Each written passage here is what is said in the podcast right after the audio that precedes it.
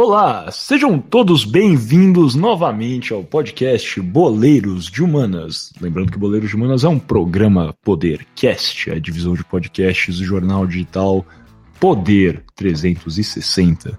Estamos dando início aqui então ao nosso quarto bloco, início à nossa segunda parte desse 28 episódio do podcast o Shootout, aquele rápido jogo de perguntas e respostas, onde o Gui fará uma pergunta, o Franco vai fazer outra pergunta e eu faço outra.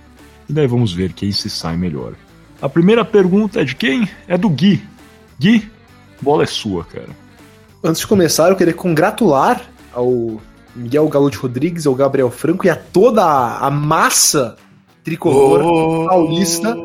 Agora 21 e 30 segunda, dia 30 de agosto, São Paulo Futebol Clube acaba de anunciar a volta de Jonathan Caleri, meus parabéns. Agora eu sou o tricolor vai ser impossível de parar. É isso. Eu queria constatar isso. Constatado. Passamos para a minha pergunta. Vamos lá. Margaret Thatcher foi uma das mais importantes e controversas primeiros ministros da história britânica. Ela foi eleita em 1979 e depois reeleita em 1983 e 1987, até enfim renunciar à liderança do Partido Conservador e, consequentemente, a, a primeira posição de primeiro-ministro em 1990. Quais três candidatos do Partido Trabalhista Thatcher derrotou as três vezes que se elegeu primeira-ministra? Seria eles, opção A, James Callaghan, Clement Attlee e Tony Blair. B. James Callaghan, Harold Wilson e David Steele? Ou C. James Callaghan, Michael Foot e Neil Kinnock? Passo a bola primeiro para Miguel Galute Rodrigues. Miguel, sua resposta, por favor. Uh, é, só uma pergunta, assim, ela não é ultra difícil, só que eu vou confessar que eu não tô tão versado nos meus candidatos do Partido Trabalhista ultimamente. é, Olha, a alternativa A, obviamente, não é Clement Attlee, né, que é considerado um dos melhores é, primeiros ministros, juntamente né, a Margaret Thatcher. Os dois geralmente estão no top 5 dos primeiros ministros britânicos. Ele foi né, na década de 40, 50, então Clement Attlee não. Isso deixa a alternativa B e a alternativa C. Vamos de B, alternativa B. Muito bem, e isso mesmo, Miguel. Clement Attlee também é conhecido por ser o idealizador e fundador do National Health Service, é, em qual o Sistema Único de Saúde brasileiro é baseado. É, então eu passo a bola agora para o Franco. Franco, sua resposta, por favor. Cara, é uma pergunta extremamente complicada, inclusive. Eu tava falando com o Gui e o Miguel que, assim, é muito difícil responder isso. E eu tô Cara, eu tô tão extasiado que oh, oh, é C de Caleri no gol, é C de James Caleri e é isso, cara. Muito bem, o Franco está certo, C de Caleri.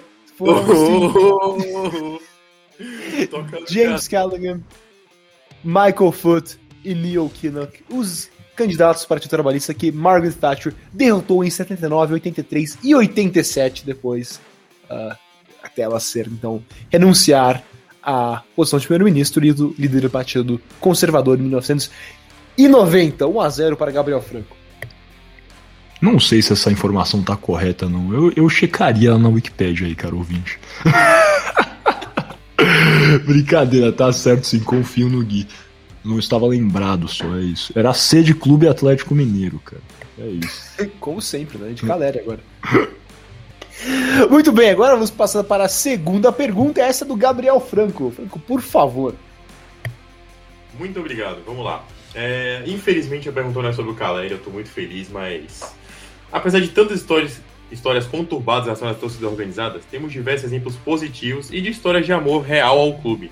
Mas não é o caso que eu vou falar aqui, né? Tem um clube inglês que vai totalmente na contramão do que foi dito e que inclusive o torcedor desarmou, segundo ele, terroristas que entraram em um pub. O clube em questão é A. O Middlesbrough Football Club, B. O Millwall Football Club, C. O Morecambe Football Club ou D. O Mansfield Town. Eu lembro muito destes casos, foi um caso bastante emblemático, né? não só na Inglaterra, mas no mundo inteiro. E o clube em questão é opção B, Millwall Football Club. Miguel, qual que é o seu? Resposta é Millwall mesmo, Millwall, grande clube londrino, né? Aos que, aos que não sabem, o Millwall é, na verdade, acho que talvez o maior rival do Chelsea, juntamente ao West Ham aí. Pra quem acha que o Chelsea é rival de Manchester United, etc., essas coisas, não é verdade. Chelsea é rival do Millwall, galera. Então, deixem isso entrar na cabeça de vocês quando vocês forem falar que o Chelsea é time grande, beleza? Exatamente. O maior leão de, de, de Londres, assim a gente pode dizer, né? O Millwall, rival de Chelsea e West Ham United. É, os dois estão certos. Infelizmente a resposta não era C de Jonathan Caleri, mas B de Millwall Football Club. Agora vamos para a pergunta do Miguel. A alternativa C é muito boa, né? O Morecambe tem um dos distintivos mais simpáticos do futebol inglês, que é um camarão, né? Diga-se de passagem. Então, aos que querem visualizar, podem pesquisar lá. Morecambe se escreve da seguinte forma: M-O-R-E-C-A-M-B-E. Pesquisa e vocês vão ver um camarãozinho lá, prontinho para entrar no nosso vatapá, na nossa moqueca. Coisa boa, cara. Passando então para nossa terceira pergunta. Essa aqui não é do Reino Unido, é do Brasil. É, e é vidrada, na verdade, na proibição da bebida alcoólica em estádios no estado de São Paulo. Apesar de proibido pelo Estatuto do Torcedor em 2003, a venda de bebidas alcoólicas em estádios em São Paulo já era vedada desde 1996. Pouco depois, a matéria também foi alvo de legislação municipal. Em qual ano a cidade de São Paulo proibiu a, proibiu a venda? Seria A. 1998, B. 1999, C. 2000 ou D. 1997. Vamos primeiro ao Gabriel Franco. Franco?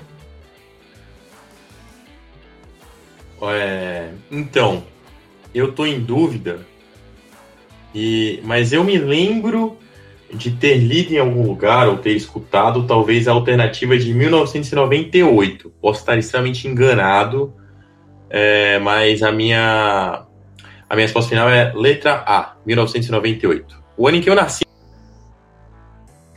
Coisa boa. É, Gui, qual é a sua resposta então? Em qual ano a cidade de São Paulo proibiu a venda de bebidas alcoólicas em estádios? Eu, bem, para ser bastante sincero, eu, eu não tenho a menor ideia qual foi o ano em que a cidade de São Paulo proibiu a venda de bebidas alcoólicas, mas eu vou. Hoje o, o Fluminense jogou, venceu o Bahia por 2 a 0 com um gol do grande Bombadilha, que é um belo jogador. Eu vou com o de B de Bombadilha 1999. Perfeito. A verdade é que os dois estão errados. A alternativa correta é a alternativa D, de dado, de. Danilo Barcelos. É, de Jonathan Caleri. É... de decisivo, é... cara. Decisivo Caleri, a lei municipal que proíbe a venda de bebidas alcoólicas nos estádios da capital de São Paulo é a lei 12.402 de 1997. Então, a resposta correta é a D. Foi em 97 que São Paulo proíbe, na esfera municipal, a venda de bebidas alcoólicas nos estádios. É isso, então acho que empatou, foi isso? Empatou um a um, a um. e Miguel. Aliás, o Franco acertou a primeira. Michael ah, de fato. Um a um a um. Isso mesmo. Coisa boa. Bom, bom empate. É, eu gosto quando termina empatado assim, dá um senso comunal, cara. Uma coisa. um sentimento sem animosidade. é isso, então. É isso. Espero que vocês tenham saído talvez um pouco melhor em casa, mas eu gosto quando a gente dá esse empate aqui entre três partes. Sem mais delongas, então vamos passar para o nosso quinto e último bloco, as nossas alternadas, que eu sei que vocês estão esperando esse debate. Quero ver o que o Gui vai falar para defender esse futebol atrasado que ele tá falando aí, galera. Porque tá difícil de acreditar que ele prefere uma sauna a uma, a uma cadeira numerada. Mas é isso então. Sem mais delongas, passando ao quinto e último bloco, as alternadas.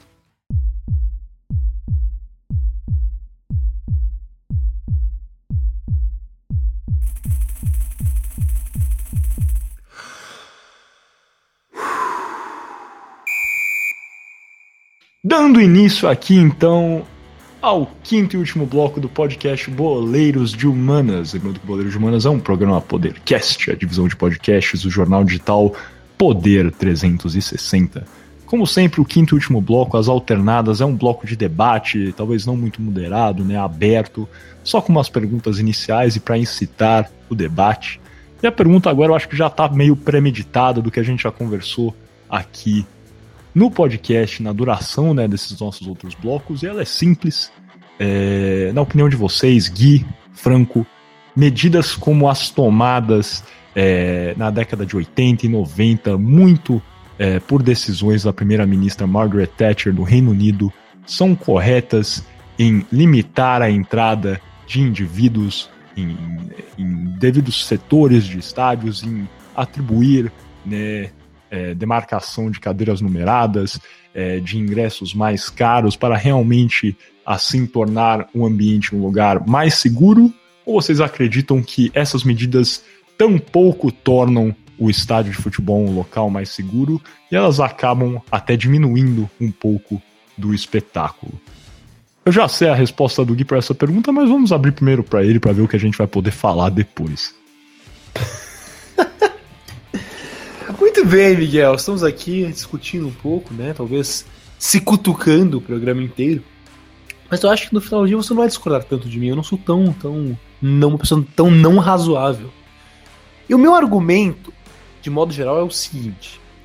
Eu acho que o avanço no futebol, obviamente, é importante. Não seria razoável estarmos até hoje vendo jogos na Inglaterra, na França, no Brasil, com arquibancadas de madeira, com torcedores entrando aos montes, sem muita, com muito controle de lotação, é, coisas do tipo que, que, apesar de divertidas de olhar nos anos 70 e 80, quando não haviam acontecido tragédias, não são seguras. E, e, e um, vários desses desastres, principalmente talvez o de Hillsborough e o fogo no estádio de Bradford City, mostram isso.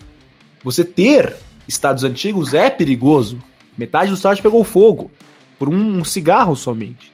Em Hillsborough, o, o, a falta de controle de lotação causou a morte de muitos torcedores e ferimentos em mais centenas.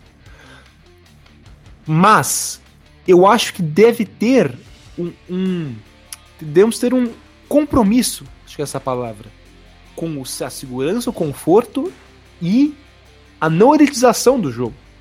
Porque o futebol é, em seu.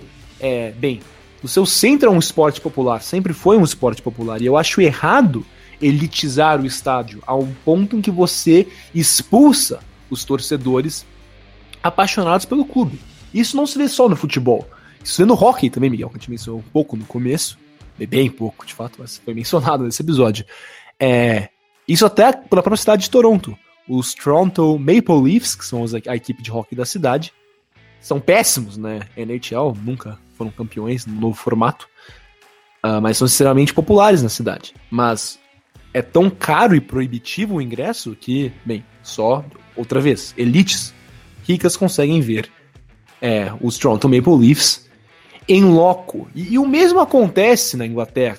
Os ingressos do Manchester City são muito caros, do Arsenal são o mais caro da Premier League, salvo engano. Os do Liverpool também muito caros, do United muito caros. E, e, essas são equipes, bem, não City, mas as outras equipes que eu citei são equipes muito populares. Você está afastando os torcedores pelo preço proibitivo do ingresso. Eu quero que voltem arquibancadas de madeira sem controle de lotação? Não. Mas eu acho que é possível você ter um estádio moderno. Eu não quero a volta de uma geral dos anos 90 e 80 no Brasil.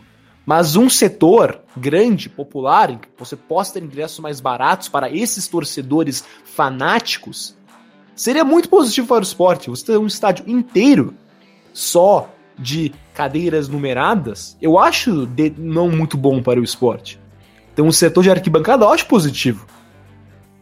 Eu acho positivo você não elitizar o esporte por completo. Claro, você tem estádio, você deve ter estádios que tenham opções de cadeira numerada mais confortável para um público mais velho, um público mais que tem mais dinheiro, não, não tem problema isso. Mas acho que ao mesmo tempo você tem que fazer é, esta ponte com um torcedor comum, que eu acredito que é o que sustenta o futebol, não financeiramente, mas a alma do futebol. Eu acho que vou terminar por aqui. Desculpe por ser um pouco prolixo, mas acho que essa é mais ou menos o que eu gostaria de começar dizendo. Coisa boa, né? Você falou Toronto Maple Leafs, aos que estão estranhando o que o Gui falou, é verdade. Toronto Maple Leafs nunca ganhou a NHL, mas, assim, historicamente é muito tradicional, né? Eu não preciso falar isso pro Gui, que o cara é o conhecedor dos esportes de Toronto. O Toronto Maple Leafs é, se eu não me engano, a segunda franquia mais valiosa, a terceira franquia mais valiosa da NHL. Tradicionalíssimo. Só que realmente nos últimos anos, é, nem sei a última vez que eles ganharam a, a, a Copa Stanley, mas faz 40, 50 anos, uma coisa assim, né? Então realmente tem esse aspecto. Nisso eu concordo com o Guilherme. Mas antes de eu falar, vamos abrir a bola aqui pro Franco. Franco, o que você acha dessas medidas? É, acha que é por aí o que o Gui falou, que né, tem essa questão de não elitizar o esporte, ou você acha que essas medidas, afinal, são necessárias e que é, na verdade, é uma questão de segurança, mas também da sobrevivência do futebol, não só no Brasil, mas no mundo.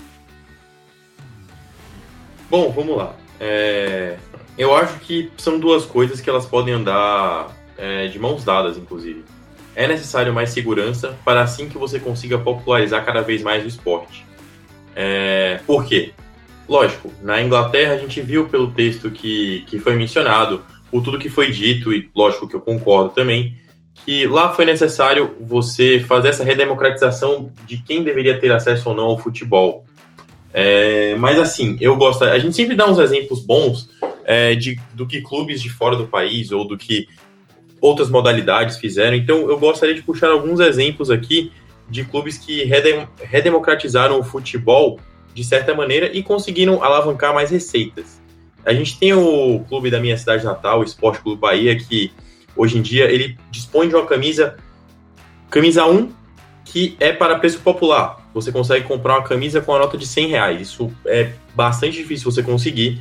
É, e você tem uma redemocratização de quem tem acesso a, a, aos produtos do, do, do Bahia. Mas aí você fala, poxa, cara, é muito fácil dar exemplo de clubes do Nordeste, é, que tem um alcance alto até, mas nem tão, nem tão alto quanto clubes do Eixo São Paulo. Então eu gostaria de dar o um exemplo de um dos cases que para mim é um dos cases mais legais de sócio torcedor do país, que é o sócio torcedor do Vasco da Gama. Hoje em dia o Vasco da Gama é um dos clubes, se não for o clube, que mais arrecada com, é, com sócio torcedor. É, não sei direito quanto que os demais clubes arrecadam, mas o Vasco arrecada anualmente cerca de 60 milhões de reais com sócio torcedor apenas após redução do ticket médio e gerar maior acessibilidade à torcida. É, então você vê, cara, você consegue redemocratizar sim o futebol sem necessariamente mexer na estrutura, aumentar preço de ingresso. É, que eu acho que são coisas mínimas necessárias. Você precisa alimentar a base da pirâmide do futebol, que é o torcedor comum, que é o torcedor que vai no estádio, que é o torcedor que canta, que é o torcedor que cria é, gritos organizados, que é o torcedor que chora, que, que como já foi visto algumas vezes, que, que ameaça até a própria morte é, por uma derrota de um time é, do seu time do coração, no caso, que a gente aqui não apoia. Inclusive, não cometam essas atrocidades. É, mas, mas assim, esse, esse alimento de base ele não necessariamente desacompanha a segurança no futebol que eu acho que é necessária. É, no Brasil, aí eu, aí eu agora eu vou puxar até um gancho político, já que a gente está em território nacional e está falando sobre até circunstâncias nacionais, a gente tem uma intervenção bem positiva do Estado até é, sobre, sobre o esporte em si. Lógico, não é de a, a, nível de investimento, né, como a gente gostaria, mas todo jogo a gente tem policiamento, a gente tem o suporte da, da polícia em si, e não necessariamente de polícias terceirizadas, é, de serviços terceirizados, desculpa o termo errado anteriormente, e contratados para você municiar tal jogo. Então a gente vê sim que, o, que, que tem um Estado é, disposto a auxiliar, e os clubes cons conseguiriam investir nisso tranquilamente, sem aumentar é, preço de, de entrada, sem aumentar preço de camisa, sem você tirar o torcedor comum, que, que nem o Gui falou, é o cara que, que alimenta o, o, o amor, a paixão pelo esporte, e que também eu acho que é o cara que acaba, que acaba sustentando os clubes também. Porque se, por exemplo, a gente pega clubes como clubes brasileiros, ainda citando exemplos de clubes brasileiros, é, clubes como o Flamengo, que se eu não me engano chegam a cerca de 30 milhões de torcedores, quantos desses têm acesso à renda superior é, que conseguiriam comprar uma camisa de, por exemplo, 240 reais? Então você precisa ter uma abrangência muito grande no que você diz de acessibilidade. É, aí eu acho que são duas coisas diferentes, entendeu? Eu acho que precisa sim da segurança e a segurança ela não necessariamente precisa excluir o torcedor comum. Você tem jeitos de, de dar segurança, de fazer com que o torcedor vá ao estádio, consiga é, assistir os jogos de, de setores comuns, como no Nordeste, que eu já falei. É, eles prezam pelo, pela acessibilidade da torcida mais comum e ainda assim evitar conflitos por um, por um bom padrão de segurança. Imagina. É... Olha, pessoal, acho que assim é bacana a ideia. Eu gosto muito de um setor mais barato. Eu acho que com certeza a, a maior parte dos torcedores apaixonados é, são às vezes os que é, sentam nas gerais, nas arquibancadas. É, e, realmente acontece uma elitização dos estados. A gente vê isso na Premier League. Eu falei aqui né, sobre como alguns estádios na Premier League são repletos de turistas, o que não é uma coisa ruim necessariamente. Né? A gente tem aí um, uma internacionalização da marca, tem diversos outros aspectos positivos. Só que, claro, às vezes alguns torcedores apaixonados não têm condição de participarem desse espetáculo, que é uma pena. Só que eu acho que há um problema, que a verdade é que, até utilizando o Reino Unido como exemplo, se não tivéssemos essa profissionalização, essa, né, sei lá, é, essa passagem da, da década de 80, de, da década de 90 e a criação da Premier League, essas arenas que a gente vê na Inglaterra perfeitas, com entrada coordenada, enfim, às vezes acontecem alguns eventos, brigas, ainda ocorrem, obviamente. Só que num nível muito menor do que acontece, acontece no Brasil e que aconteceu no passado no Reino Unido, com certeza.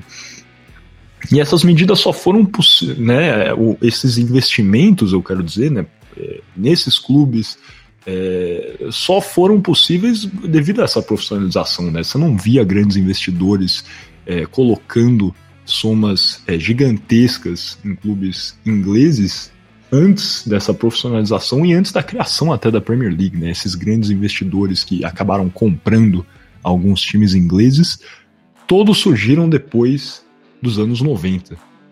E por isso que a, a liga inglesa hoje, de forma massiva, é a mais forte do mundo, a mais popular, que tem mais torcedores, etc. Porque ocorreu nessa né, para usar um termo péssimo aqui, só que eu não estou conseguindo pensar em outro, uma higienização, né, talvez, é, do que era né, essa, essa doença, termo pejorativo, que utilizavam para falar do futebol inglês, só que foi isso que possibilitou né, a reforma, a construção de grandes centros de treinamento, uma coisa que realmente empoderou e tornou o futebol inglês em um negócio propriamente dito. E eu acho péssimo, com certeza, eu concordo, já falei, fiz isso aqui, que alguns torcedores fanáticos por clubes ingleses não conseguem participar do espetáculo. Isso é péssimo, obviamente. Só que o futebol inglês não teria chegado ao ponto que ele está hoje se não tivesse tido esse investimento. Eu acho que, né, na verdade, essas, essas medidas. Eu acho que para mim isso é nítido. E não sei, acho que talvez no futuro tivessem reformas, óbvio, isso é, isso é certeza. Só que isso com certeza teria demorado muito mais. Se você for pegar exemplos, por exemplo, né, e mal comparando, mas na América do Sul, a gente vê que no Brasil temos inúmeras arenas, só que grande parte foi feita para grandes eventos, né? Temos aí é, a Copa do Mundo, enfim, o Botafogo conseguiu o Engenhão por causa do, do Pan-Americano de 2007. Então a, a maior parte das arenas brasileiras foi construída para né, eventos, grandes eventos esportivos. Mas você vai na Argentina, nosso país que também tem grande tradição e apreço pelo futebol, os estádios lá estão né, sucateados. então acho que com certeza se não tivesse tido toda é, nessa preocupação pela segurança e tornar realmente o futebol um negócio, talvez o, o futebol inglês e por consequência o resto do futebol europeu estaria bastante atrasado no geral. É... Agora passando, acho que né, vocês podem comentar nisso também, só que só para fechar, além de abrir para uma réplica do Gui, principalmente, acho, é... gostaria que vocês também comentassem sobre essa medida da torcida única que permeia ainda em estádios de São Paulo. Se vocês acham que ela é efetiva, vocês acham que ela é, na verdade, acaba sendo mais danosa do que efetiva, e também, rapidamente, sobre a medida de proibir a venda de bebidas alcoólicas em estádios de futebol no estado de São Paulo. Gui, a bola é sua. Bem, é... para começar, só uma rápida réplica. Eu entendo que financeiramente o futebol moderno exige esses preços mais caros, não só para tudo, na verdade, né? Para entrada de ingresso, para camisas oficiais, para bem, praticamente tudo que envolve o futebol moderno é caríssimo. E você, como eu falei meu, na minha primeira na minha entrada, acaba afastando muito o, o torcedor médio, o torcedor que não tem tanto é, poder aquisitivo. E o Cogumel concorda comigo que isso em geral é ruim. É para a alma do futebol, como eu disse mais cedo. Para a paixão, como o Franco comentou. É, e, e, eu acho que sim, claro, você olha para a Argentina, o futebol é bem mais atrasado, bem mais raiz, entre aspas. Mas sim, o, o, é bem mais pobre. Você vê que todos os jogadores que se destacam na Argentina vão rapidamente para a Europa ou para o próprio Brasil, para o Brasil depois fazer o salto para a Europa. Talvez, se você fizer obras como fizemos no Brasil, os estados da Argentina ficarem maiores, mais caros, mais arenas e menos estádios, como é o caso praticamente todos os estados novos no Brasil, Allianz Parque, a Arena é, Itaquera do Corinthians, é, o Beira Rio, tantas outras, a Arena do Grêmio. Mas você perde, e eu, eu, acho que para mim esse é aqui que eu divir, eu estou fazendo essa divergência com o Miguel, que eu acho inaceitável, não inaceitável, mas acho muito ruim a perda da alma do futebol. Claro que ter estádios mais seguros é muito importante, tem que ser seguro sim. E se para ser seguro o preço a se pagar é que seja, é que os estádios sejam como os do Brasil e da Europa, que, que seja assim então. Mas eu acredito que é possível ter um estádio que é, seja seguro e que, é, bem, não abandone os torcedores que fizeram o futebol do império financeiro que é hoje no mundo inteiro.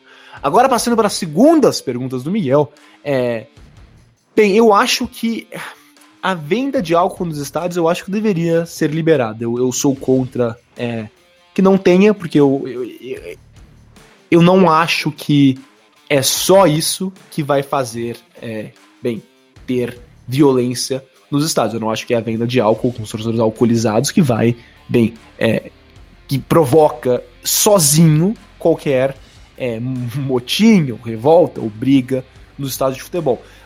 Ainda mais porque, como o Miguel falou no começo do, do, do programa em si, no, no, segundo, no terceiro bloco, desculpa, os torcedores acabam é, se embriagando, digamos assim, nas redondezas do estádio ou antes de ir ao, ao, ao jogo. Então eles está, já, muitos já estão alcoolizados no estádio, não acho que proibir a venda vá muito resolver. Resolve muita coisa. Eu acho que é mais uma medida para inglês ver, digamos assim. Mas, em relação ao a torcida única dos estados, a, essa é um pouco mais complicada, essa eu estou um pouco mais na cerca. Porque, claro, você tem o, a sessão, o setor misto no Rio Grande do Sul, quando temos jogos é, Grenal entre o Grêmio Internacional, e e acaba que vai muito mais família, muito mais pessoas que não estão muito querendo, né? Não são tão apaixonadas, talvez, nesse setor. E acaba que não temos hum, quase nenhum incidente quando isso acontece. Mas ao mesmo tempo, quando temos Grenal, também temos os setores só para visitante, por exemplo, os torcedores do Inter geralmente destroem o Arena do Grêmio no setor que estão. E os do Inter idem. Ah, desculpa, os do Grêmio idem no Beira Rio.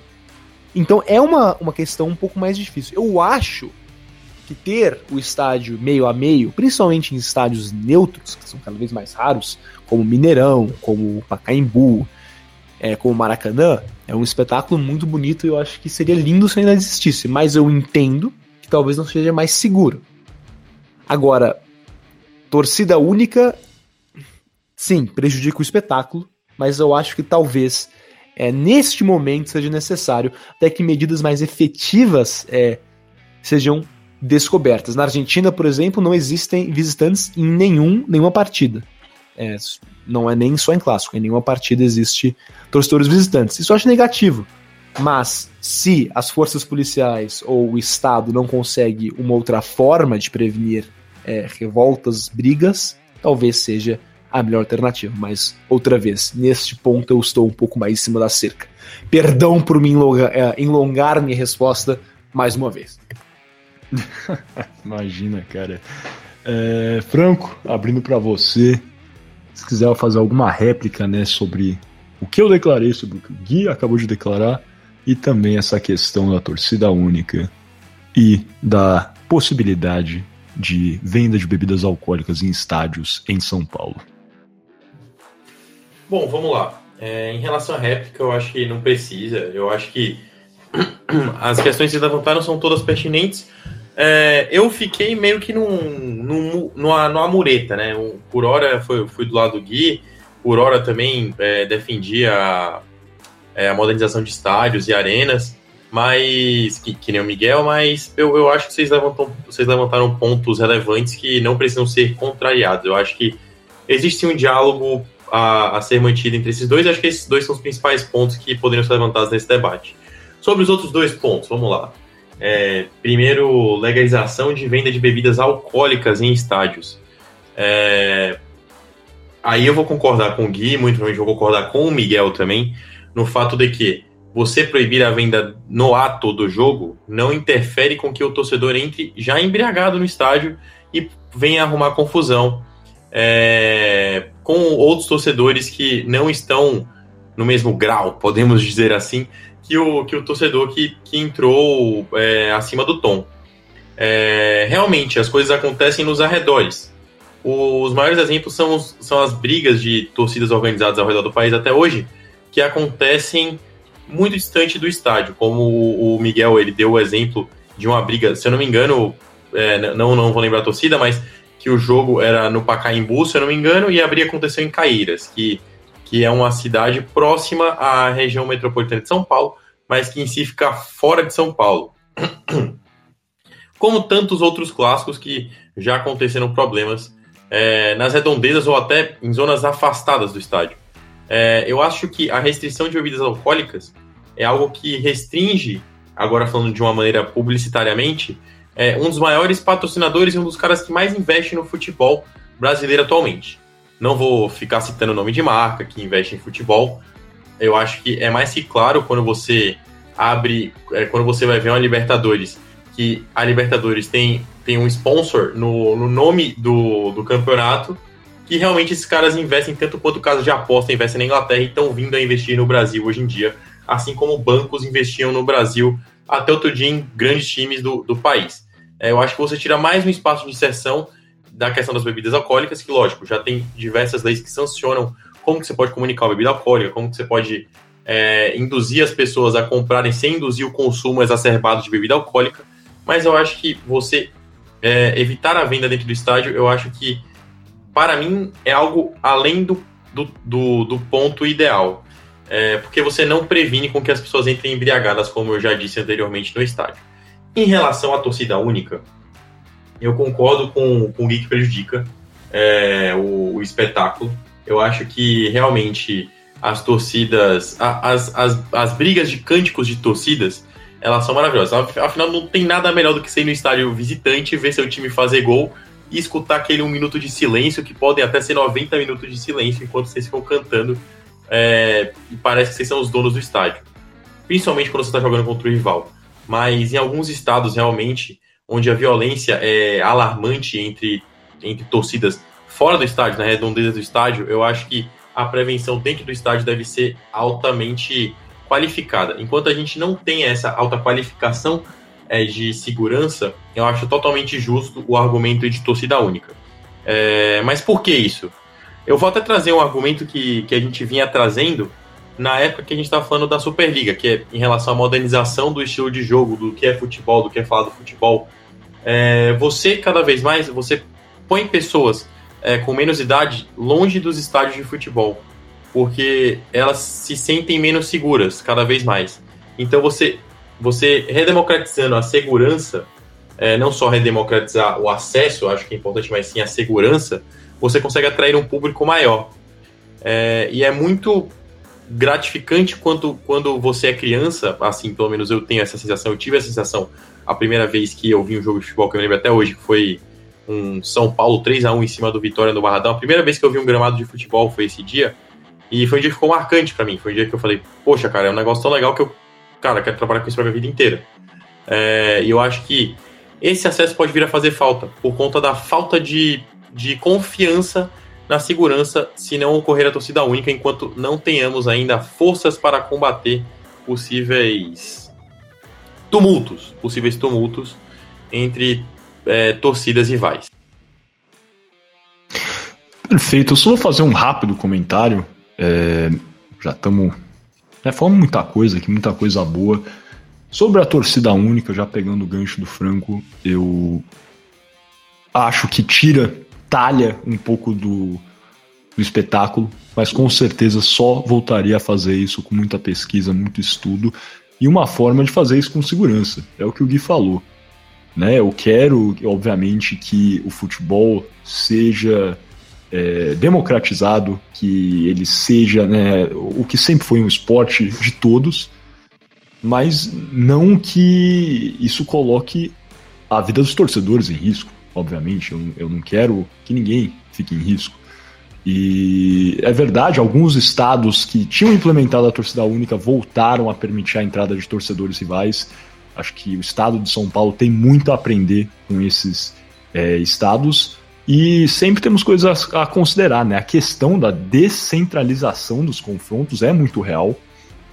A verdade é que eu já ouvi de policiais, de membros do Ministério Público que falam que era melhor quando tinha a possibilidade de torcedores rivais, né, torcedores visitantes irem a clássicos, porque né, a coordenação era muito mais fácil, é, era falar com as centrais, né, os comandos é, de torcidas organizadas, ou coordenar com os clubes em si a entrada por determinada via, e ficava realmente bem mais simples é, de fazer essa entrada, mas também não acho que necessariamente isso aí é, seja a única saída. A verdade é que por muitos anos, né, e, e talvez né, o que eu falei é, nesse futuro seja difícil, mas por muitos anos tinha é, a implementação de gerais em estados, em estádios do estado de São Paulo, né, onde sentavam torcedores do São Paulo, é, do Corinthians, um lado ao lado.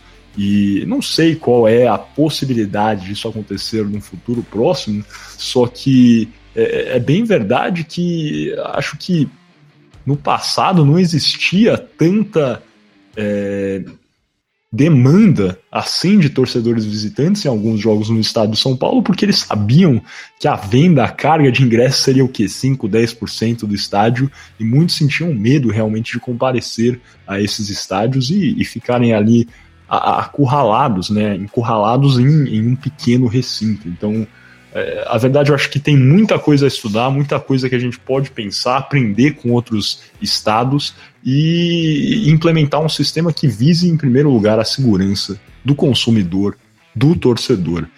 Então, é, voltando, acho que a única forma de retirar essa medida é se tiver uma forma de fazer isso com 100% de segurança. Seja a implementação de é, identificação de torcedores sempre, é, mais câmeras, enfim, alguma medida que torne realmente o jogo mais seguro e uma forma né, de responsabilizar aqueles que criarem confusões dentro dos estádios. Por último, rapidamente sobre a venda de bebidas alcoólicas, eu sou favorável. Acho que é exatamente isso. É impossível que é, seja realmente vedada a entrada de indivíduos que estão já embriagados, né? Muitos bebem até o horário do jogo e se falam, ah, a gente coloca aí um raio onde não se pode consumir bebida alcoólica próximo ao estádio, mas né, você pode sair desse raio, consumir e chegar lá cinco minutos antes do jogo e entrar. Mas a verdade é que isso também acaba tirando muito do espetáculo. Não estou falando que você precisa estar bêbado para assistir jogo de futebol, não é isso que eu quero dizer. Mas existem várias pessoas, isso é verdade, que não comparecem ao jogo de futebol também porque não podem beber dentro do estádio. Que acham isso aí um, um momento né, de confraternização, gostam de consumir a sua bebida alcoólica e não podem comparecer justamente por causa disso.